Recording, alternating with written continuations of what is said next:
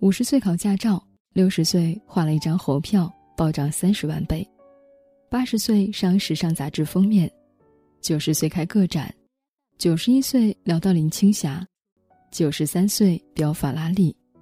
他是黄永玉。黄永玉活成了现实版的老顽童。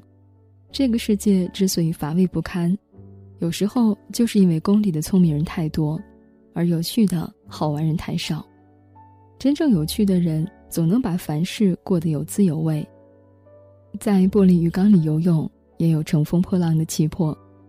黄永玉今年九十三岁，白岩松曾登门拜访，刚进门就看见黄永玉正在院子里拾掇红色的法拉利跑车，白岩松惊呆了。老爷子，你都一大把年纪了，还玩这个？黄永玉回：“我又不是老头儿。”黄永玉不单玩法拉利，还玩德国原装奔驰 S 三二零、宝马 Z 四、保时捷九幺幺敞篷跑车、路虎越野、保时捷卡宴越野车，以及红色法拉利 F 四三零。白岩松说：“老爷子，您这不是炫富吗？”黄永玉回：“我能炫什么富？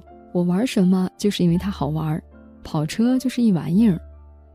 白岩松后来说了句：“老了就做黄永玉。”黄永玉九十岁那年，国家博物馆准备为黄永玉举办黄永玉九十画展。记者问黄永玉：“参加宴会的人是否需要打领结？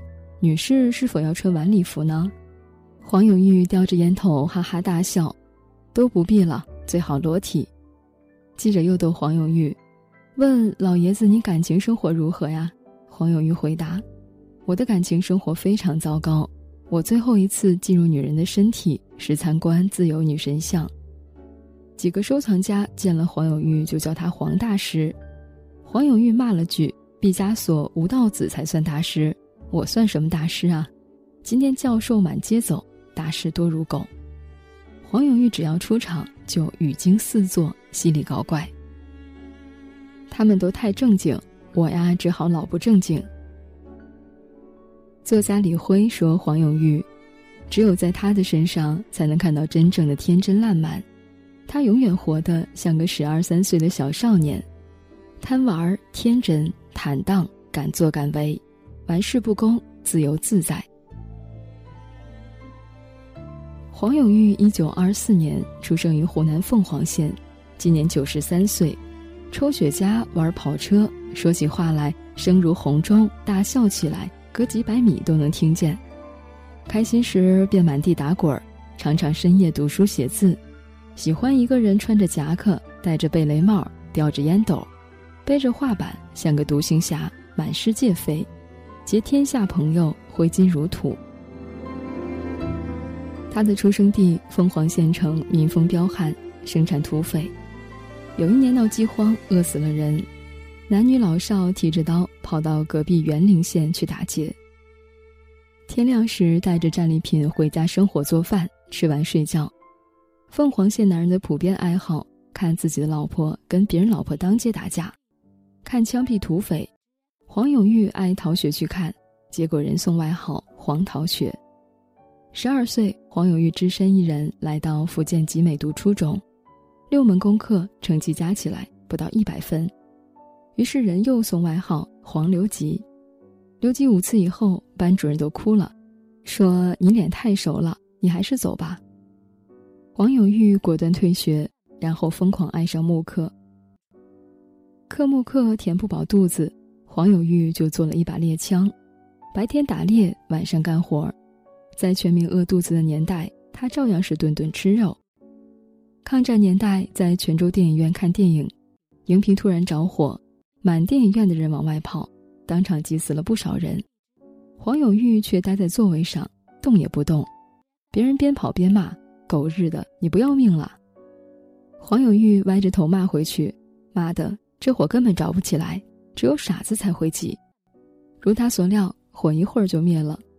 日军空袭，黄永玉正在理发，听见飞机轰鸣异常，他顶着满头肥皂泡，拔腿就跑。理发师骂了句。胆小鬼，黄永玉大喊：“这次小日本动了真格，要扔炸弹，不跑炸死你！”理发师还是不信，空袭结束，黄永玉回去，理发师的肠子贴在了墙上。一九四五年，在江西赣州，黄永玉爱上了广东姑娘张梅溪。两人第一次见面，黄永玉想了半天，挤了一句：“我兜里有一百斤粮票，送给你吧。”张梅西扑哧一笑，转身走了。凤凰人在谈恋爱方面普遍领先人类好几年。为追张梅西，黄永玉做了个小号，每天对着张梅西呜里哇啦吹。半个月下来，就把姑娘心吹软了，两人对着傻笑，这一笑就笑了一生。二十年后，当年这个傻小子成了中国最出名的画家，他画的阿诗玛轰动中国画坛，设计的猴票惟妙惟肖，风靡全国。当年八分钱的面值，三十年升值了三十万倍，现在已经卖到了一百五十万。他也由黄桃学、黄流集逆袭为画坛鬼才。对黄永玉来说，人生不管什么样的境遇，玩儿才是正经事儿。文革时，黄永玉每天的功课就是挨鞭子，过生日那天也照常上课，边挨边数，回去说：“老婆，我今天挨了二百二十四下。”张梅西看着很心疼。黄永玉坚定地说：“亲爱的，你要相信，时代不会永远这样的。别人提心吊胆的过日子，黄永玉照而不顾。他的玩具列表有：一部鲜红色的八十个低音键的意大利手风琴，一支双筒猎枪，一个立体镜，还有一部万用的电动小车床。大家训黄永玉别整天乐呵呵的，这年头要沉重。黄永玉答。”既然你们说我不沉重，那我就装沉重喽。他找来一个医疗本儿，给自己画上了心脏病、胃溃疡、肝硬化，画了一百多种病。批斗他的人一看也乐了：“臭老九，你这病也他妈忒多了点儿。”老顽童周伯通有个绝招，左手和右手比武，玩得有滋有味儿。黄永玉比周伯通还厉害，白天劳动，晚上挨批斗，夜里找乐子。抱来辞海，打着手电筒捂在被窝里，一晚上看两遍，看的是如痴如醉。朋友们见了说黄永玉是神人，活成人精了。黄永玉和相声大师侯宝林是好朋友，侯宝林相声贯口无人能敌。有一回两人乘车聊天儿，侯宝林逗黄永玉：“你还教不教课？”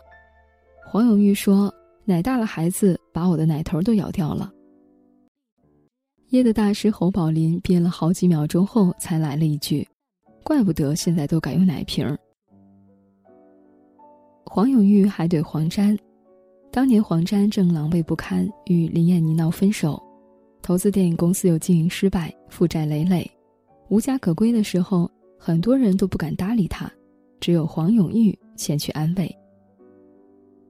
他安慰的方式非常特别。失恋算个屁！你要懂得失恋后的失意。黄沾哭笑不得，你才放狗屁！失恋都要上吊了，还能有失意？后来两人倒成了挚友，黄沾还给黄永玉写了几句词：“眉飞色舞千千样，你是个妙人，是个少年狂。”林青霞一向以女神面貌出场。二零一五年，六十一岁的林青霞去见九十一岁的黄永玉。想请教一下黄永玉写作方面的事儿。黄永玉一见林青霞就怼他：“你不好玩，你要做个野孩子。”后来林青霞在《女神来了》中透露，自己确实是受了黄永玉那句“我想把你变成野孩子”的影响，才决定来参加真人秀的。黄永玉不单只动嘴，该出手时就出手，特侠义。两千零四年的夏天，乡亲们对八十岁的黄永玉说。沱江上游有人开了一家化工厂，污染了水。黄永玉一听，叉起腰，老子带几个人去搞他们一下，居然把人家的办公室给砸了。他说：“爱护自然，要像讲卫生一样自觉。”黄永玉平生最厌恶白手所画的人，打着爱艺术的名义占便宜，一生气直接在家里挂了一则声明：画书法一律以现金交易为准。严禁攀亲套交情陋习，钞票面前人人平等。铁架不二，讲价者放恶狗咬之，恶脸恶言相向，驱逐出院。吓得所画之人不敢开口，连国家领导到他那里也得按规矩来，否则一律不伺候。声明后面还加一条：所得款项做修缮凤凰县内风景名胜、亭阁楼台。他虽对高官不买账，但是对家里做事的人却很照顾。他常嘱咐家人，厨师、司机、管家和保姆都是从家乡找来的，要善待他们。黄永玉爱养狗，一养十几条，完全散养。这群狗还选领袖，定期通过内部斗争搞民主选举，选出新领袖。这些狗也成了黄永玉的保镖。一次有人来家里硬要话，死缠烂打，不给就不肯走。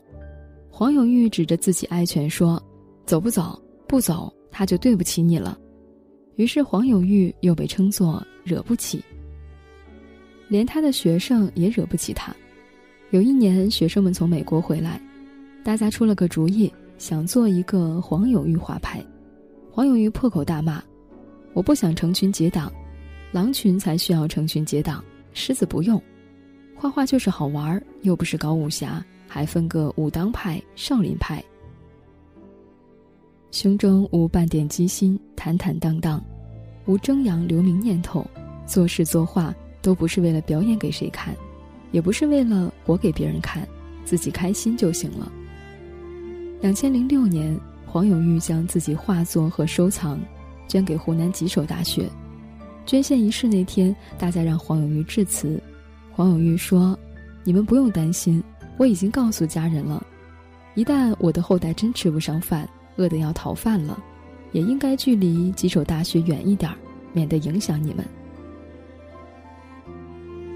黄永玉多次表示：“我手里收藏的各种玩意儿，不论价值如何，在我走之前一律捐出。”八十三岁，黄永玉登上《时尚先生》杂志封面。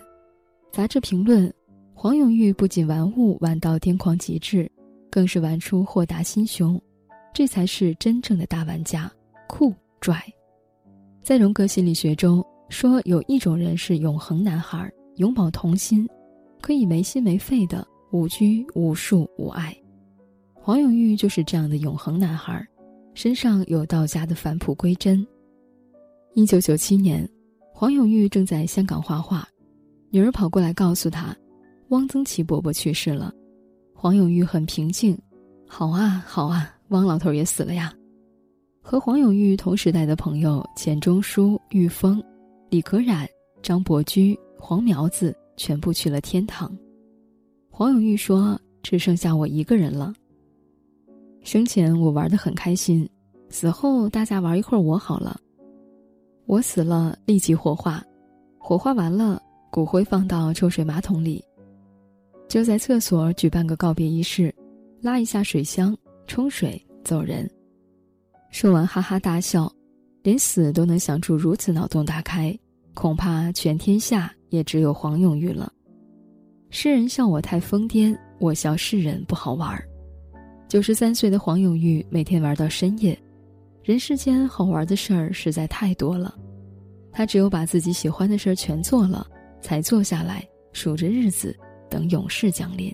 今天我终于站在这年轻的战场，请你给我。一束爱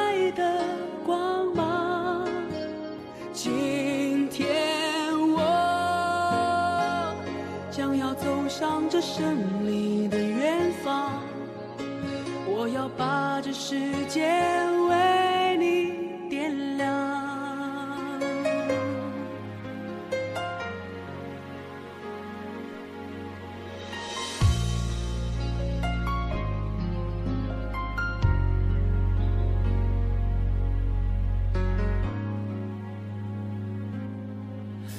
我的梦想在每个醒来的早晨敲打我的心房，告诉自己成功的道路还很漫长。我的梦想在每次把握机会表达自我主张，展现给你年轻但一样宽阔的胸膛。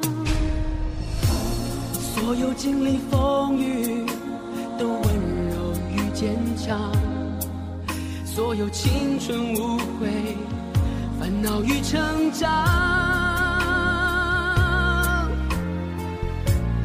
所有奔向未来。的理想与张扬，所有冲破捆绑的热爱与癫狂。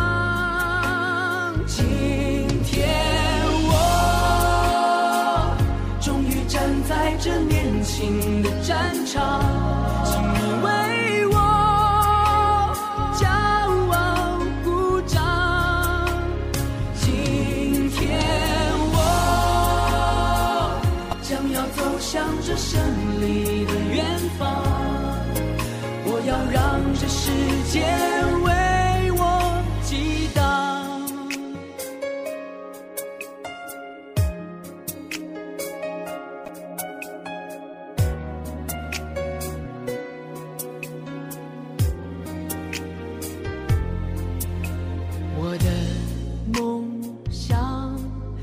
每个失败的时候。迎来祝福目光，懂得幸福就是彼此依靠的肩膀。我的梦想，在每次付出汗水，创造生命绽放，告诉世界我们这一代自信的力量。所有经历风雨。坚强，所有青春无悔，烦恼与成长，所有奔向未来的理想与张扬，所有冲破捆绑的热爱与癫狂。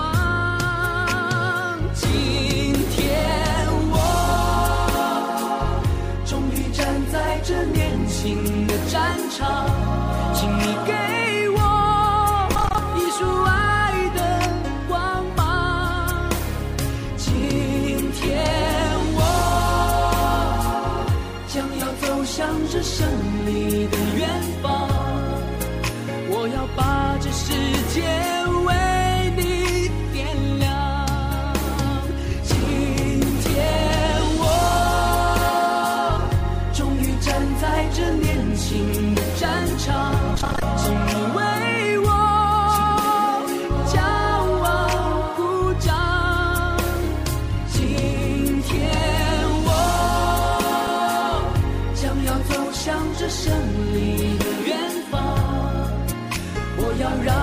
世界。